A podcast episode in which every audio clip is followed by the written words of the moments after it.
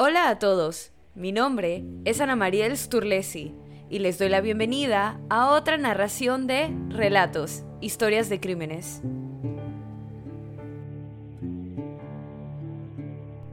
Este episodio narra uno de los casos de asesinatos más discutidos en la época de los 90, tanto así que en la actualidad aún es sumamente conocido y material de referencia.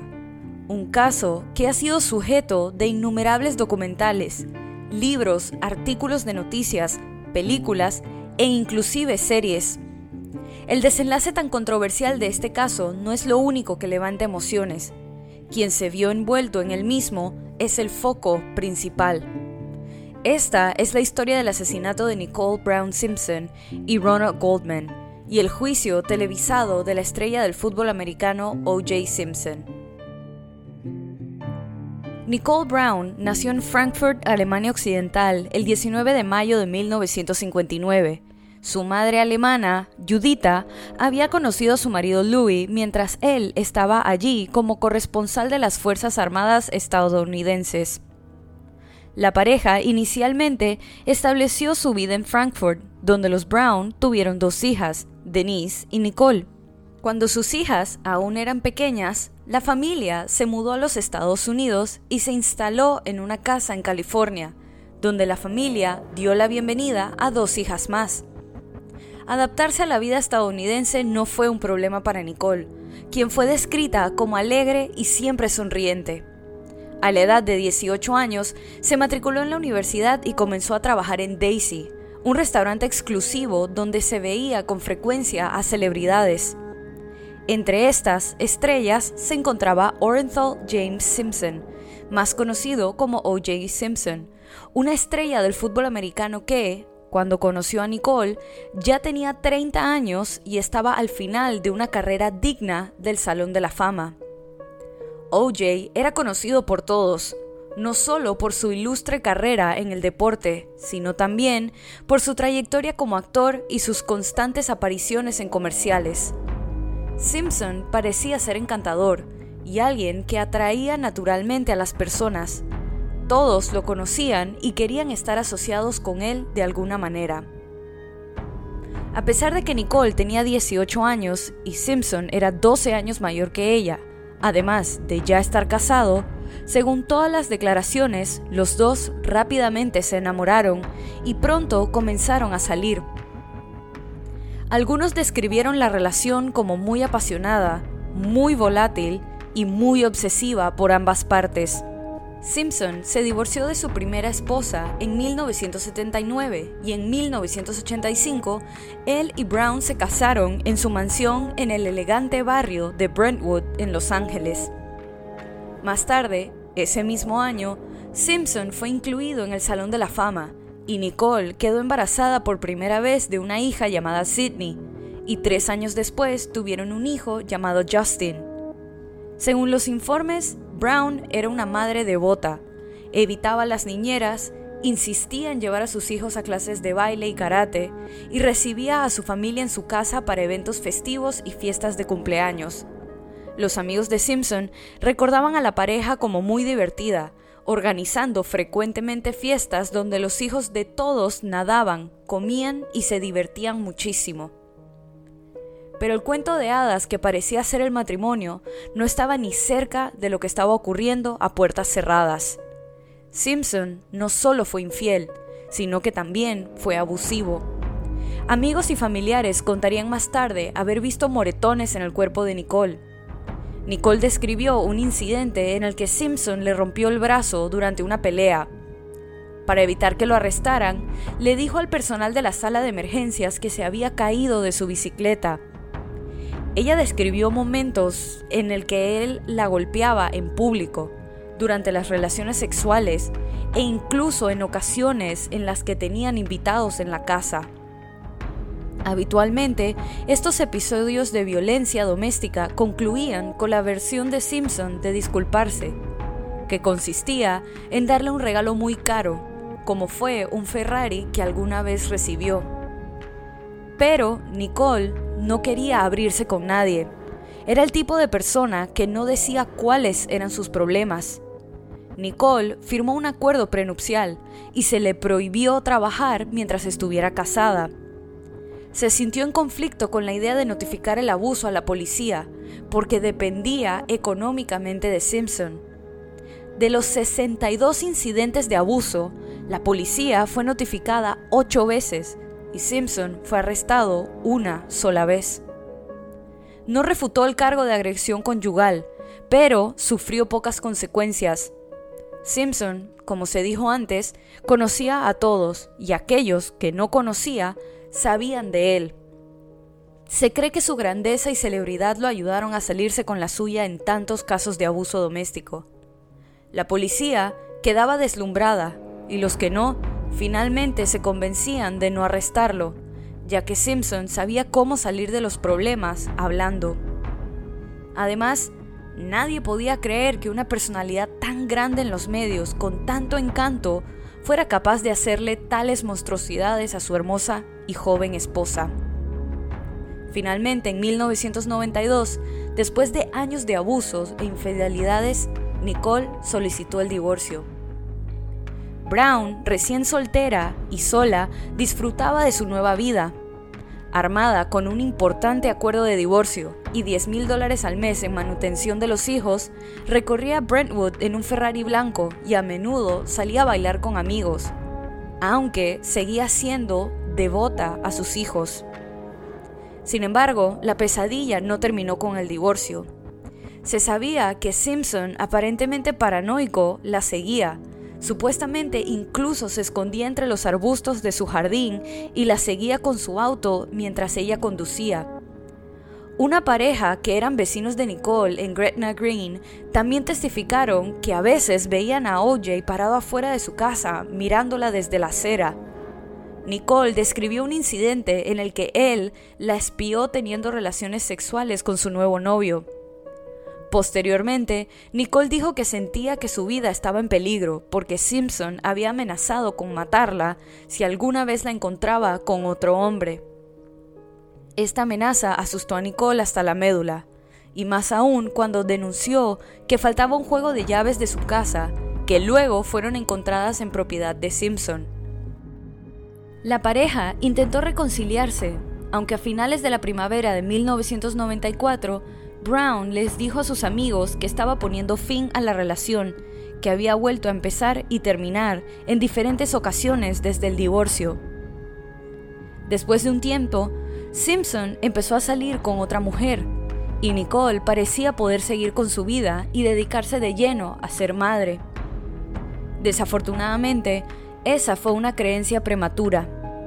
El 12 de junio de 1994, Nicole se levantó temprano les preparó el desayuno a los niños y los llevó de compras.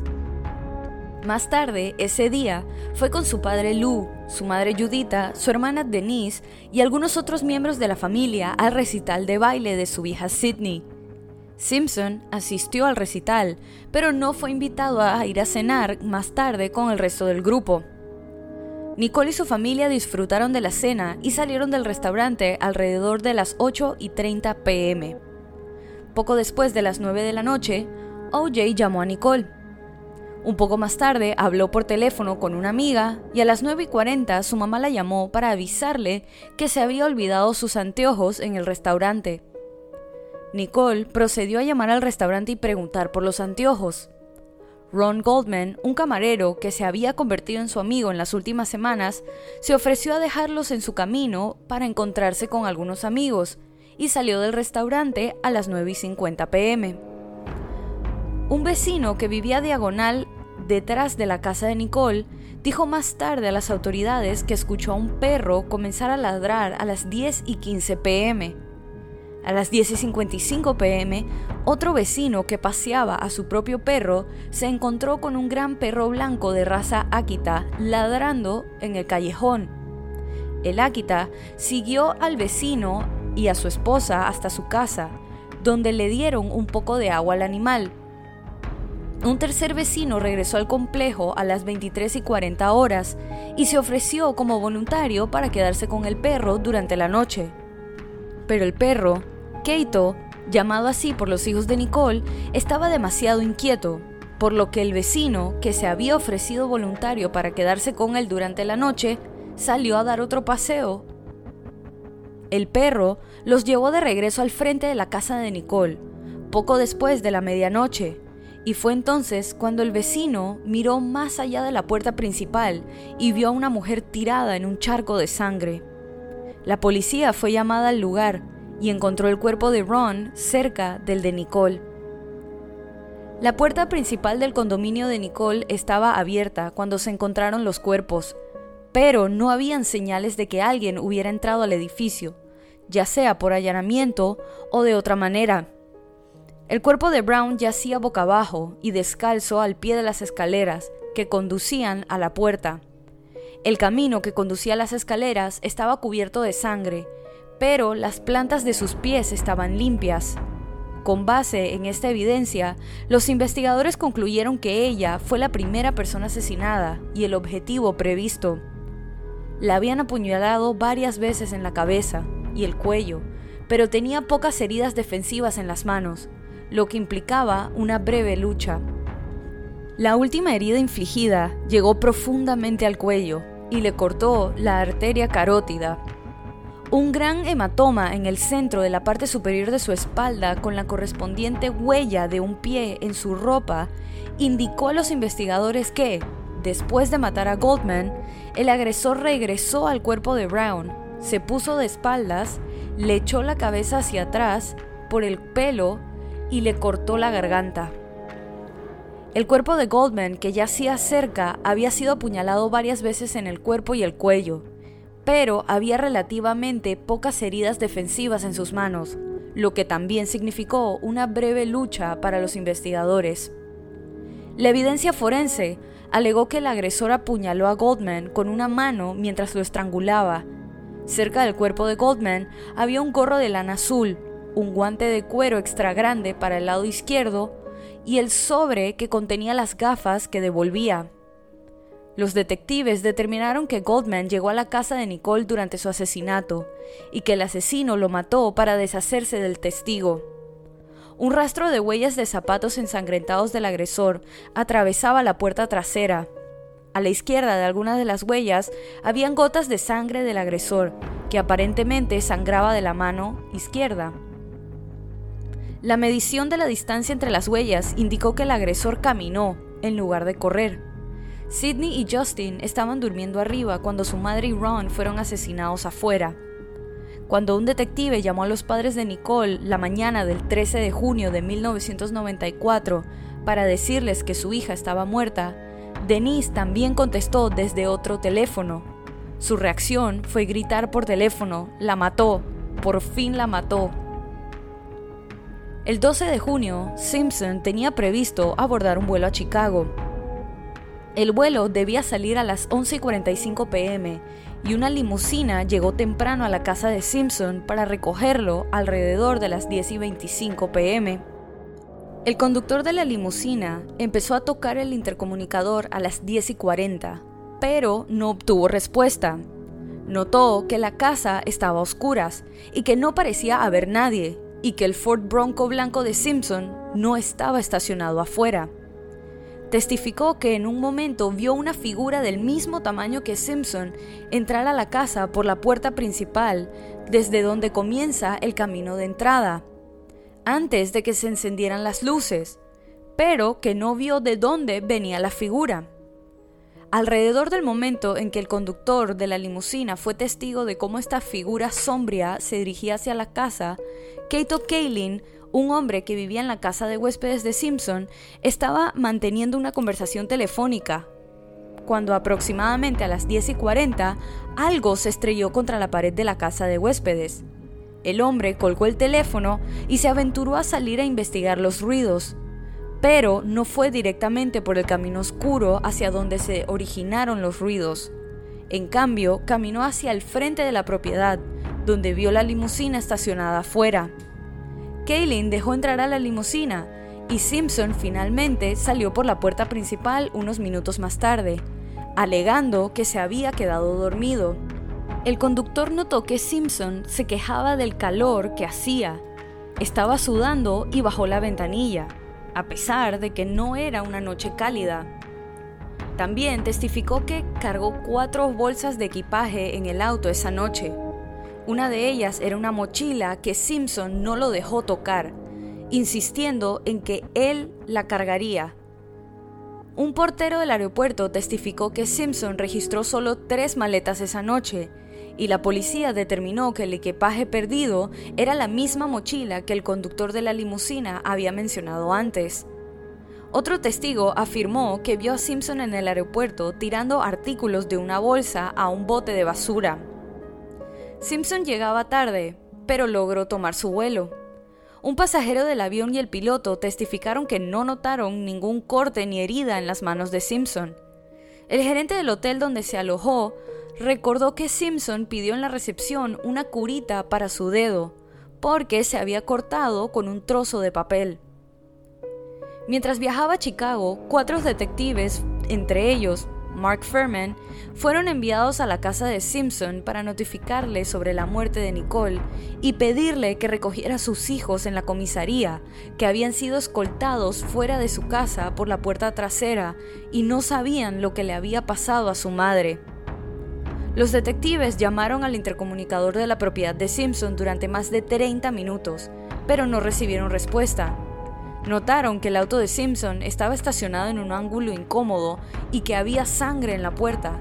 Lo que temían significaba que alguien dentro estaba herido.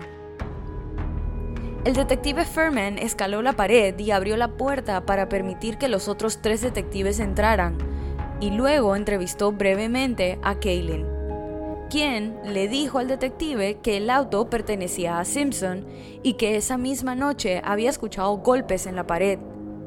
En un paseo por las instalaciones para inspeccionar qué pudo haber causado los golpes, Furman descubrió un guante de mano derecha manchado de sangre, que se determinó era el compañero del guante de mano izquierda encontrado junto al cuerpo de Goldman. Se determinó que esta evidencia era causa probable para emitir una orden de arresto contra Simpson. Cuando otro detective testificó que cuando llamó a Simpson a Chicago para contarle sobre el asesinato, Simpson parecía muy triste, pero extrañamente no le preocupaban las circunstancias de su muerte, y que solo preguntó si los niños habían visto el asesinato o el cuerpo, pero tampoco le preocupaba si el agresor había herido a los niños, como si supiera que no los había herido. La policía llevó a Simpson para interrogarlo cuando regresó a Los Ángeles, mientras que en la estación de policía notaron que tenía un corte en un dedo de su mano izquierda, que coincidía con el lugar de donde sangraba el asesino, y le preguntaron cómo se había hecho esa cortada. Al principio, el exatleta afirmó que se cortó el dedo accidentalmente mientras estaba en Chicago, después de enterarse de la muerte de Nicole pero luego dijo que no recordaba cómo se cortó la mano cuando le informaron que habían encontrado sangre en su camioneta. Le pidieron que diera una muestra de sangre para su análisis. Una vez tomada la muestra, fue dado de alta de la comisaría. Después de la entrevista con la policía, O.J. Simpson contrató a Robert Shapiro, un conocido y controvertido abogado de celebridades, quien comenzó a afirmar que su cliente había comenzado a sufrir de una depresión severa debido a la pérdida de Nicole. Después de unos días, las muestras de sangre de ADN de Simpson y las encontradas en el lugar coincidieron, por lo que se determinó que sería acusado de dos cargos de asesinato en primer grado. Debido a su celebridad, se le permitió entregarse por voluntad propia, ya que la policía no pensaba que una celebridad querría quedar mal ante el público. Pero eso es exactamente lo que pasó. A OJ se le dio la oportunidad de entregarse voluntariamente, algo a lo que el ahora sospechoso accedió. La policía acordó retrasar la entrega de Simpson hasta el mediodía para permitir que fuera atendido por un especialista en salud mental ya que presentaba signos de depresión suicida, como actualizar su testamento, llamar a su madre y dejar tres cartas selladas, una para sus hijos, una para su madre y una carta para el público. Una hora después de la hora que debía haberse entregado, y con miles de reporteros esperando ver el momento, la policía se dirigió hasta donde se hospedaba el sospechoso para arrestarlo formalmente. Pero cuando llegaron, OJ había desaparecido junto con un amigo en el Ford blanco de este amigo, por lo que fue declarado fugitivo y se produjo la infame persecución a baja velocidad. Simpson fue encontrado debido a que se rastreó su teléfono 20 vehículos policiales los persiguieron mientras Simpson y su amigo recorrían casi 100 kilómetros desde el condado de Orange, donde se alejaba OJ, para regresar a la casa de Simpson en Brentwood. Los helicópteros de televisión retransmitieron todo el espectáculo, lo que provocó que el tráfico se paralizara. Los viajeros se detuvieron en seco para animar a Simpson, y algunos incluso sostenían carteles que decían Vamos OJ. Al mismo tiempo, las personas que llamaban inundaban las estaciones de radio, suplicando a Simpson que se entregara, incluidos ex-entrenadores, jugadores y amigos del atleta. Estos intentos de obligarlo a darse la vuelta no se debían a que creyeran que OJ era culpable, sino porque creían que estaba apuntando con un arma a su cabeza en un aparente intento de matarse, y sus seres queridos querían evitarlo, al igual que el público general que lo adoraba.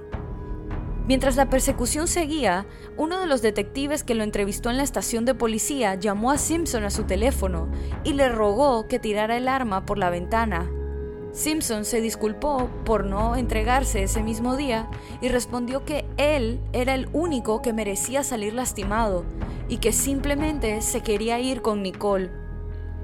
La nación observó con incredulidad cómo se desarrollaban los acontecimientos. Las calles de Los Ángeles se vaciaron y los pedidos de bebidas y comidas cesaron en bares y restaurantes mientras la gente miraba por televisión. Las cadenas de televisión interrumpieron la programación habitual para cubrir el incidente y se estima que 95 millones de espectadores lo vieron. Horas más tarde, la persecución finalmente concluyó frente a la casa de Simpson en Brentwood, poco antes de las 8 pm, y comenzaron las negociaciones. Simpson entró a la propiedad a las 8 y 50 pm, llevando consigo una foto familiar enmarcada una vez dentro de la propiedad, la policía le permitió llamar a su madre y beber un vaso de jugo de naranja.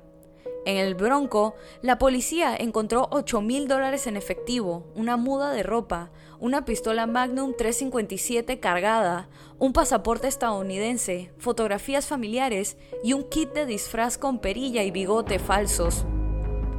Posteriormente fue detenido y finalmente acusado de dos cargos de asesinato en primer grado. El juicio que siguió estuvo lleno de obstáculos, inconsistencias por ambas partes, pruebas inadmisibles y un frenesí mediático como ninguno otro. Desde el principio, en la audiencia preliminar quedó claro que se avecinaba un proceso complicado. Los testigos tuvieron que ser descartados por vender sus historias.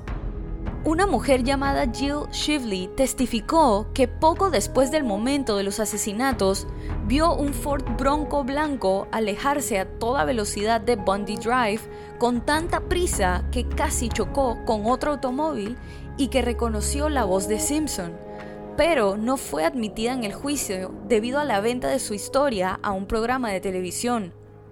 José Camacho, que trabajaba en una tienda de cuchillos, proporcionó recibos de la tienda que mostraban que Simpson había comprado un cuchillo de 12 pulgadas seis semanas antes de los asesinatos.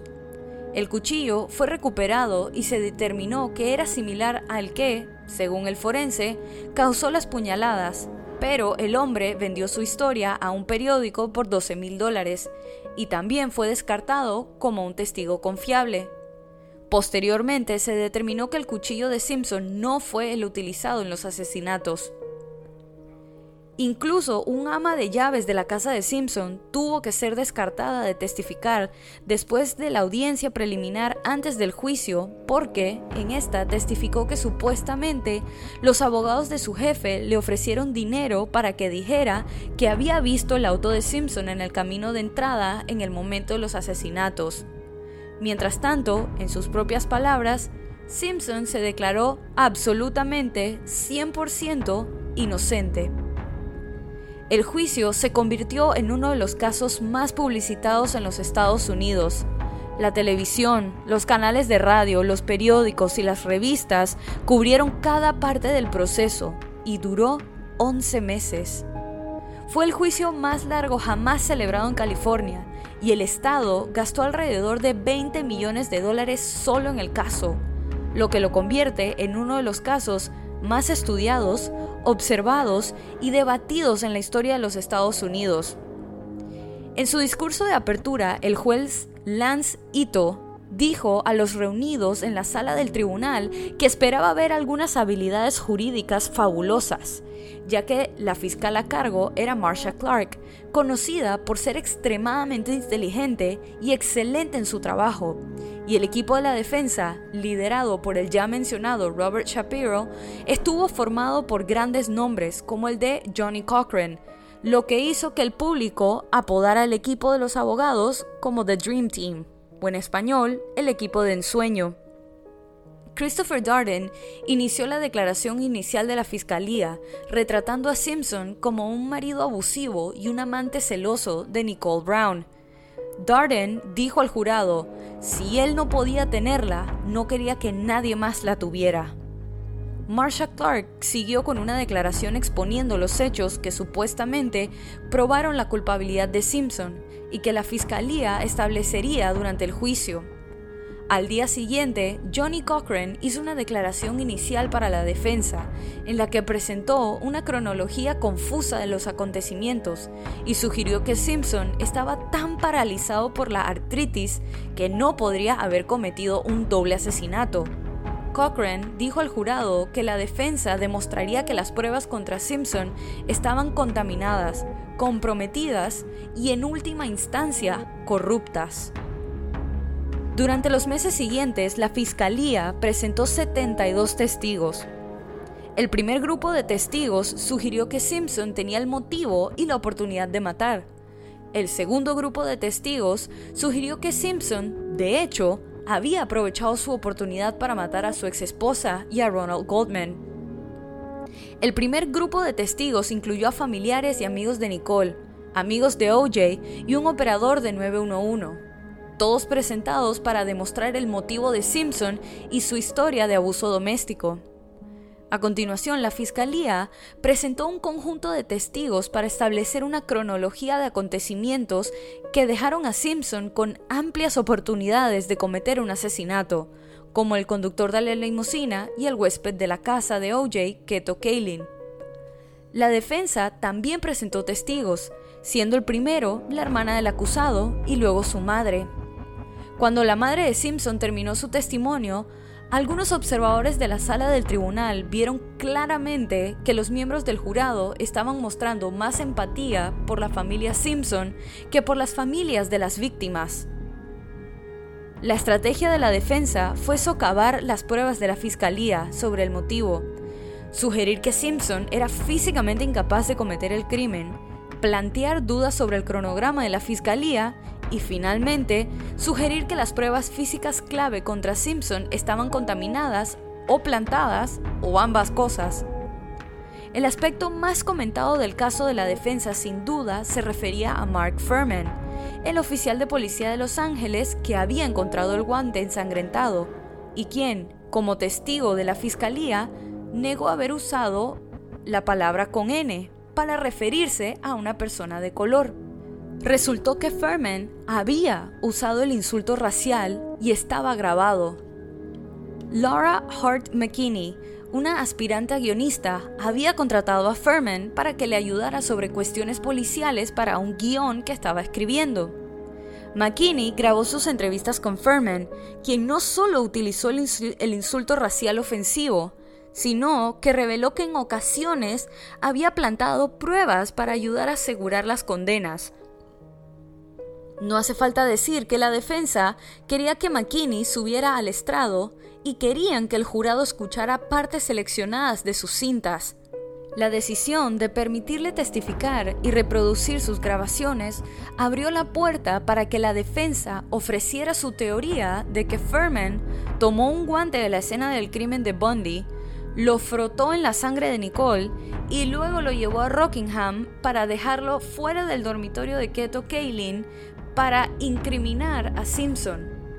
Sin embargo, puede que no haya sido Furman, sino un experto forense llamado Henry Lee quien selló el destino del juicio y proporcionó lo que parecía ser una justificación plausible para cuestionar las pruebas físicas clave de la fiscalía.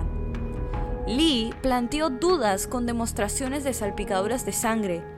Su sugerencia de que la evidencia de huellas de zapatos sugería más de un agresor y su simple conclusión sobre las pruebas de ADN de la fiscalía fue que algo andaba mal.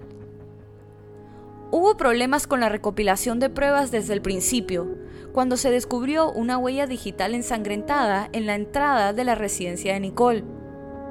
Furman, sin embargo, documentó la huella digital en sus notas, pero los detectives que se hicieron cargo del turno después del de Furman no estaban al tanto de la huella, que terminó sin documentar y destruida. Por lo tanto, esto dio la impresión de una investigación descuidada, en la que los detectives no estaban interesados en documentar las pruebas. Los peritos también declararon sobre el mal manejo de las pruebas por parte de la Fiscalía, que tomó fotografías sin escalas que ayudaran a registrar las mediciones. Los detectives también mezclaron pruebas separadas, lo que provocó una contaminación cruzada de la muestra.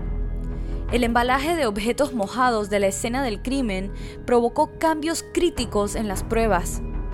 La cereza del pastel fue cuando sacaron una manta de la casa y cubrieron el cuerpo de Nicole, lo que no solo destruyó las muestras de ADN del cuerpo, sino de cualquier otra cosa que se encontrara en el área. La obtención de las pruebas planteó problemas en la investigación, por ejemplo, aproximadamente 1.5 mililitros de sangre extraída de O.J. Simpson, ya que faltaban pruebas. El individuo que tomó las muestras de sangre tampoco había registrado la cantidad exacta que tomó como referencia de la sangre faltante. La muestra de sangre se pasó de una mano a otra antes de entrar en la cadena de custodia, lo que genera más preguntas sobre cómo se perdió. Los laboratorios de almacenamiento de pruebas también estaban bajo escrutinio después de que personas no autorizadas manipularan las pruebas. Por ejemplo, se accedió al auto de OJ al menos dos veces mientras estaba en el patio de incautación, mientras que las gafas de la madre de Nicole faltaban mientras estaban en las instalaciones. Más tarde, los detectives revelaron que habían cogido el teléfono de Nicole sin guantes y no le habían quitado el polvo en busca de huellas dactilares. La fiscalía tampoco logró superar la falta de conocimientos forenses al no presentar las pruebas en términos que el jurado pudiera entender y apreciar. Con esto, la evidencia forense se consideró inútil algo que la defensa notó y se aseguró de no hacer durante su presentación, y trajo expertos que podían explicar las cosas de una manera más sencilla. Un momento que fue destacado del juicio fue otro desafortunado para la fiscalía. El fiscal Christopher Darden, confiado en que los guantes ensangrentados pertenecían a Simpson, decidió hacer una dramática demostración en la sala del tribunal. Le pidió a Simpson a la vista del jurado, que se probara los guantes que llevaba el asesino de Nicole. El juez Ito pidió a un alguacil que escoltara a Simpson a una posición cerca del estrado del jurado. Darden le indicó a Simpson que se asegurara de que los guantes le quedaran bien y que realmente se los pusiera. Simpson pareció tener problemas con los guantes. Luego dijo en voz alta que los guantes no le quedaban y realmente aprovechó la situación para restregárselo en la cara a cada persona mirando. La imagen del momento se volvió viral y dio la vuelta al mundo. Posteriormente, se sugirió que los guantes, al ser de cuero, podrían haberse encogido debido a un almacenamiento inadecuado, dejándolos afuera en, un, lugar de sellados para protegerlos de los cambios de temperatura y humedad pero la imagen de Simpson con guantes mal ajustados creó suficiente daño para la fiscalía. Uno de los mayores errores que cometió la fiscalía fue presentar los cargos en un distrito diferente al de donde ocurrió el crimen. Las razones dadas por la fiscalía fueron la reducción del tiempo de traslado de los fiscales, pero la razón era más política que social. Al ser esto en la investigación de OJ, la Fiscalía violó la sexta enmienda que establece que el acusado disfrutará del derecho a un juicio rápido por un jurado imparcial del Estado en el distrito en el que se cometió el delito. La fiscalía pensó que condenar a O.J. Simpson en un jurado compuesto exclusivamente por personas blancas podría provocar protestas del público debido a la naturaleza en el que se publicó el caso. Un jurado con mayor diversidad racial, como uno del centro de Los Ángeles, podría condenar el caso con menos tensiones. El jurado estuvo compuesto por nueve personas de ascendencia afroamericana, dos caucásicos y un hispano, siendo el mayor número de personas en el jurado mujeres. Fue un caso de alto perfil, en un momento en el que los afroamericanos se sentían amenazados por la policía y por la sociedad en general. Cuando comenzaron los alegatos finales, el juicio ya había batido el récord establecido por el caso Charles Manson como el juicio conjurado más largo en la historia de California. El jurado había estado aislado durante la mayor parte de un año y mostraba signos de tensión y agotamiento. El juez Ito fue atacado por permitir que el juicio se prolongara y por su aparente incapacidad para mantener a los abogados bajo control. Con pistas y testigos contradictorios, el jurado tuvo que dar su veredicto sobre el caso. El caso fue difícil de determinar debido al hecho de que OJ tenía una imagen agradable ante el público, había sido futbolista y por lo tanto cambiar la percepción inicial de la gente sobre OJ sería difícil. La evidencia, muchos consideraban, era suficiente para llevar al jurado a condenar a Simpson, aunque las dudas arrojadas durante los procedimientos de recolección de evidencia e investigación por parte de los descuidados detectives fueron una ventana suficiente para condenarlo de otra manera. Algunos expertos creían que el jurado tardaría entre dos días y dos meses en tomar una decisión, pero el jurado pasó solo tres horas deliberando sobre el caso que había producido 150 testigos durante 133 días y que había costado millones de dólares.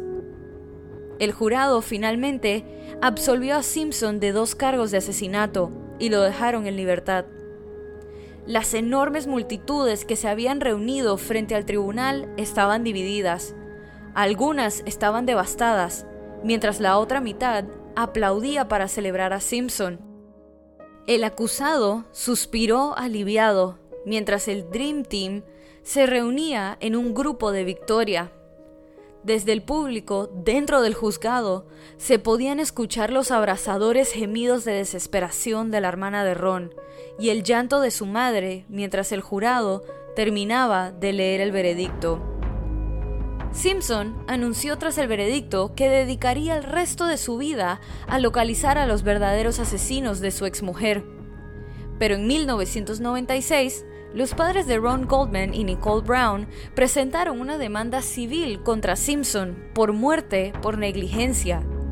El juez Hiroshi Fujisaki no permitió que el juicio fuera televisado, no confinó al jurado y prohibió a la defensa alegar racismo por parte de la policía de Los Ángeles y condenar el laboratorio criminalístico. La evidencia física no cambió, pero se presentaron pruebas adicionales de violencia doméstica, así como 31 fotografías anteriores a 1994 de Simpson usando zapatos de Bruno Magli que coincidían con las huellas encontradas en la escena. Los resultados de una prueba de polígrafo que Simpson negó haber realizado mostraron un engaño extremo cuando negó haber cometido los asesinatos. Furman no testificó, pero Simpson sí lo hizo en su propio nombre, a diferencia del otro juicio, y se encontró que estaba luchando por mantener su historia y tratando de defenderse torpemente. Después de 17 horas, el jurado declaró a Simpson responsable de los asesinatos y concedió a las familias de las víctimas 33.5 millones de dólares en concepto de daños compensatorios y punitivos. Porque este juicio tuvo un veredicto diferente. El primer paso para comprender esta aparente contradicción es saber que un proceso penal implica leyes diferentes, un sistema judicial diferente y cargas de prueba diferentes.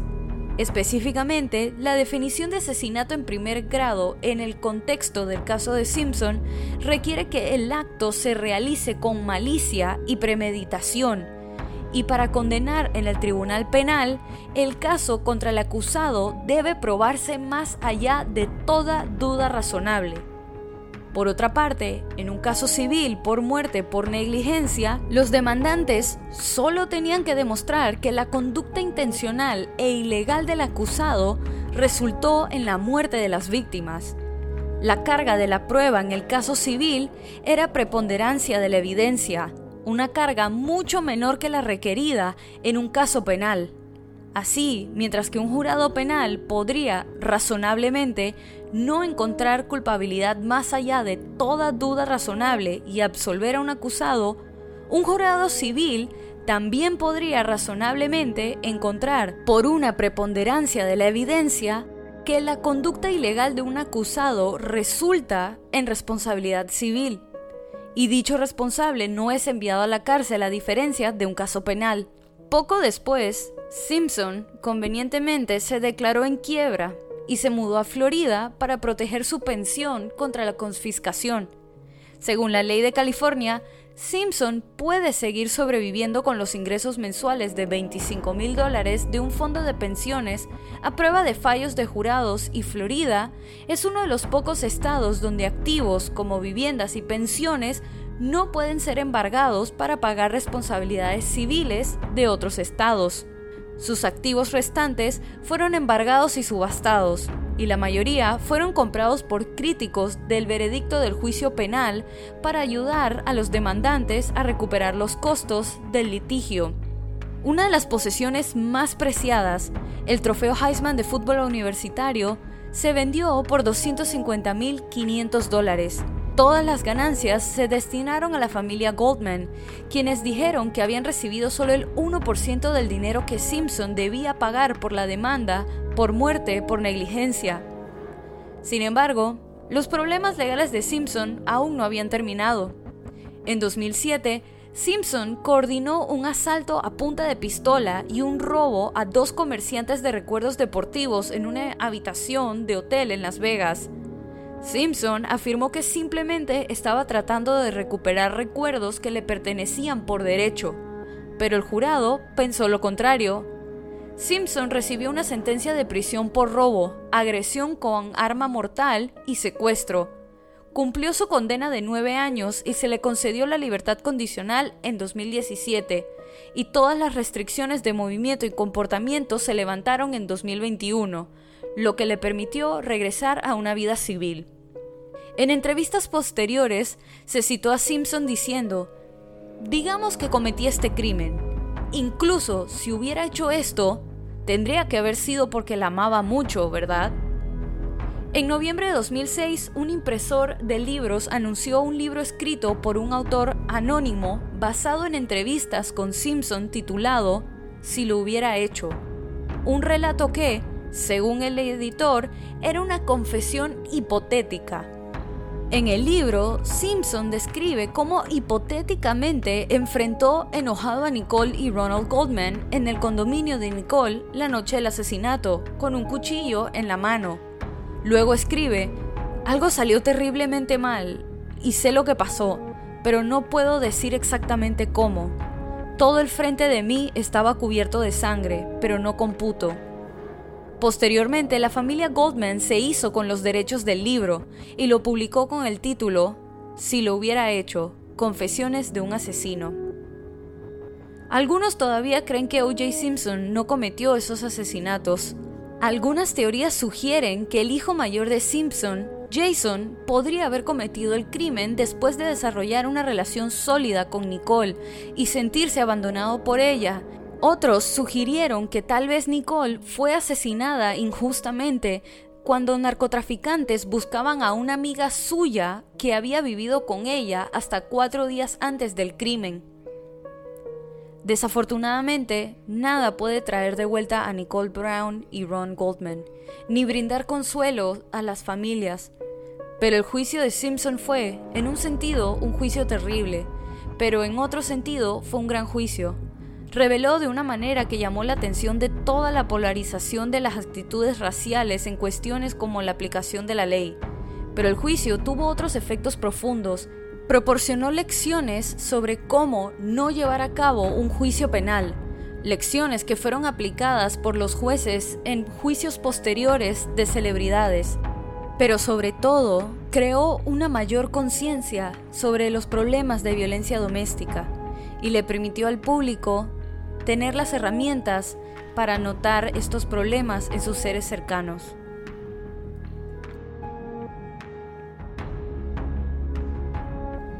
Y así culmina este episodio de Relatos, historias de crímenes. Recuerden pasar por la cuenta de Instagram y dejar su opinión de este caso. La cuenta es Relatos en Podcast y la pueden encontrar en la descripción de este episodio. Si te gustó este relato, suscríbete o síguenos en la plataforma de tu preferencia que utilices para escuchar los episodios. Y no dudes en dejar una calificación y comentarios. Mi nombre es Ana Mariel Sturlesi y muchas gracias por acompañarme en esta narración nuevamente y bienvenido si es tu primera. Nos vemos la otra semana para otra narración de Relatos, historias de crímenes.